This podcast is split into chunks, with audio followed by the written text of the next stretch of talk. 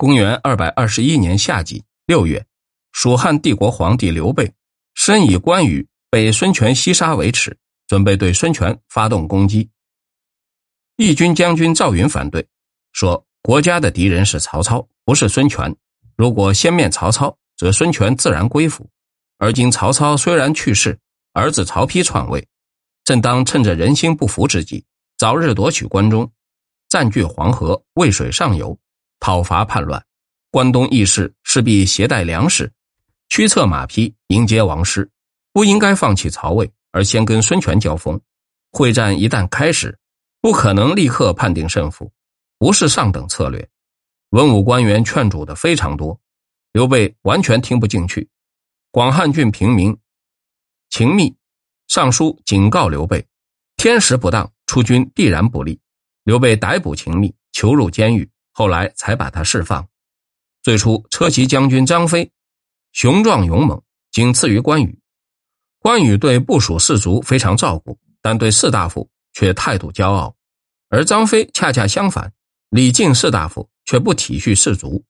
刘备常常告诫张飞：“你杀人太多。”每天鞭打壮士，却叫他们在你左右服侍，这可是制造灾祸的方法。但张飞不能改正，刘备下令各军动员，将攻击孙权。张飞当率领一万人由阆中到江州会师。开拔前夕，帐下部将张达范强，刺杀张飞，拿着张飞人头投奔孙权。刘备听到张飞大营有表彰上奏的报告。惊骇说：“苍天呐，张飞已死。”秋季七月，蜀汉帝国大军东征，孙权派人来求和。南郡郡长诸葛瑾写信给刘备：“陛下跟关羽的关系，比跟先帝的关系哪一个较亲？荆州土地比起全国哪一个较大？双方既都是你的仇敌，选择打击对象的时候，也应该有先有后，了解这几项，就很容易下定判断了。”而刘备不搭理。当时有人传播谣言，说诸葛瑾已经派出亲信跟刘备秘密交往。孙权说：“我跟诸葛瑾有同生共死的盟誓，诸葛瑾不负我，犹如我不负诸葛瑾。”然而谣言更烈，而且绘声绘色，听起来跟真的一样。镇西将军陆逊上书建议，既明知道诸葛瑾绝对没有这件事，应该有所表示，免得他内心不快。孙权回答说：“诸葛瑾跟我共事多年，恩情如同骨肉，互相了解至深。他的为人，非正道的路不走，非大义的话不说。刘备从前曾经派他的老弟诸葛亮到吴郡，我曾经告诉诸葛瑾，你跟你老弟同一个娘亲，是至亲兄弟，而且老弟追随老哥，名正言顺，为什么不想办法留下诸葛亮呢？诸葛亮如果留在你的身边。”我当写信给刘备解释，主意你要自己定。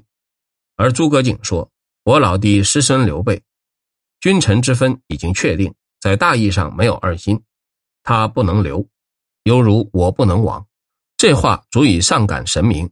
今日岂会有此？前些时接到一些虚妄的报告，当时我就转给诸葛瑾过目，并亲笔写信给他。我跟诸葛瑾可谓神交。不是外面一些流言所可以离间。知道你的关心，特别把你的表彰加封转给诸葛瑾，使他知道你的心意。蜀汉帝刘备派将军吴班、冯习率武装部队四万人，在乌县击败孙权部将李毅、刘阿，进逼秭归。武陵郡少数民族都派人前往蜀汉，要求进军。孙权命镇西将军陆逊担任大都督。贾节率领将军朱然、潘璋、宋谦、韩当、徐盛、鲜于丹、孙桓等，共五万人抵御。最初，曹丕要文武官员判断刘备会不会出兵为关羽复仇，大家一致认为蜀汉不过是个小国，名将不过一个关羽，关羽既死，大军已破，全国忧愁恐惧，所以不可能出兵。只有侍中刘烨说。蜀汉虽然小弱，但刘备却准备用武力锻炼自己强大，所以势必动员大军，用于表示绰绰有余。而且关羽跟刘备一如君臣，恩同父子。关羽死于敌人之手，如果不能出兵复仇，在情分上就有缺憾。公元二百二十二年的春季二月，蜀汉皇帝刘备从秭归出发，准备对吴王孙权攻击。至宗从事黄权劝主说：“吴国人强悍，我们的舰船顺流而下，容易前进，后退困难。我愿担任先锋，面对敌寇，请陛下坐镇后军。”刘备不许，任命黄权当镇北将军，负责统御长江以北各军。刘备亲率各个将领，沿着长江南岸翻山越岭，抵达一道县的萧亭。吴国各将领纷纷请求迎战。大都督陆逊说：“刘备率军东下，斗志高昂，锐不可挡，而且扎营高处，据守险要，难以攻击。即令攻克，暂时仍不能结束。如果失败，就伤害到我们的主力，不是一件小事。目前只有激励将士，多方思考对策，观察变化。如果这一带是一片平原，我们可能遇到突击追逐的困扰。而今敌人沿山扎营，不但无法发挥威力。”反而困在树木乱石之间，精疲力尽。我们应耐心的等待机会到来。各将领不了解其中含义，认为陆逊心里畏惧，都感到愤怒。夏季五月，蜀汉大军自巫峡、建平郡直到夷陵，军营相连，建立数十个指挥部，任命冯习当大都督，张南当前部都。自正月到六月，跟吴军相对，僵持不决。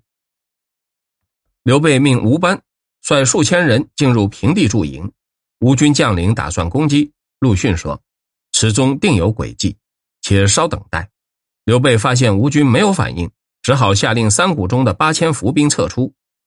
陆逊说：“所以没有听从各位建议攻击吴班，正是判断敌人一定有什么阴谋。”于是上书孙权说：“夷陵是重要的险隘，国家门户，虽然很容易夺取。”但也很容易失守，一旦失守，不仅损失一个郡而已，整个荆州都陷于可忧的危境。今天之战一定要取得决定性胜利。刘备违背天意，不留在他自己的巢穴，却自行前来送死。我虽然没有才干，但承奉您的威望和感召，用顺讨逆，击败他就在眼前，没有什么值得担心的。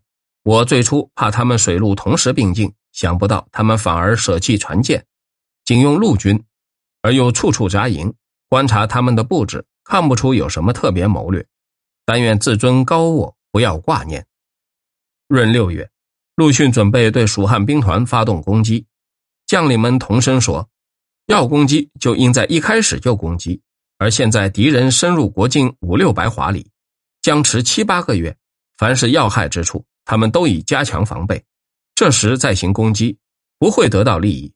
陆逊说：“刘备是一个狡猾的家伙，历尽沧桑。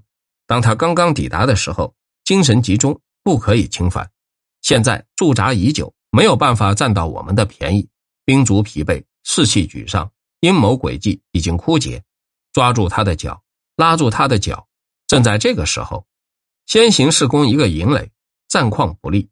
将领们又说：这不过是白白牺牲。”陆逊说：“我已有了破敌之计。”陆逊命士卒每人拿一束茅草，采取火攻。于是夺取营垒，趁火势蔓延，陆逊下令全面出击，斩蜀汉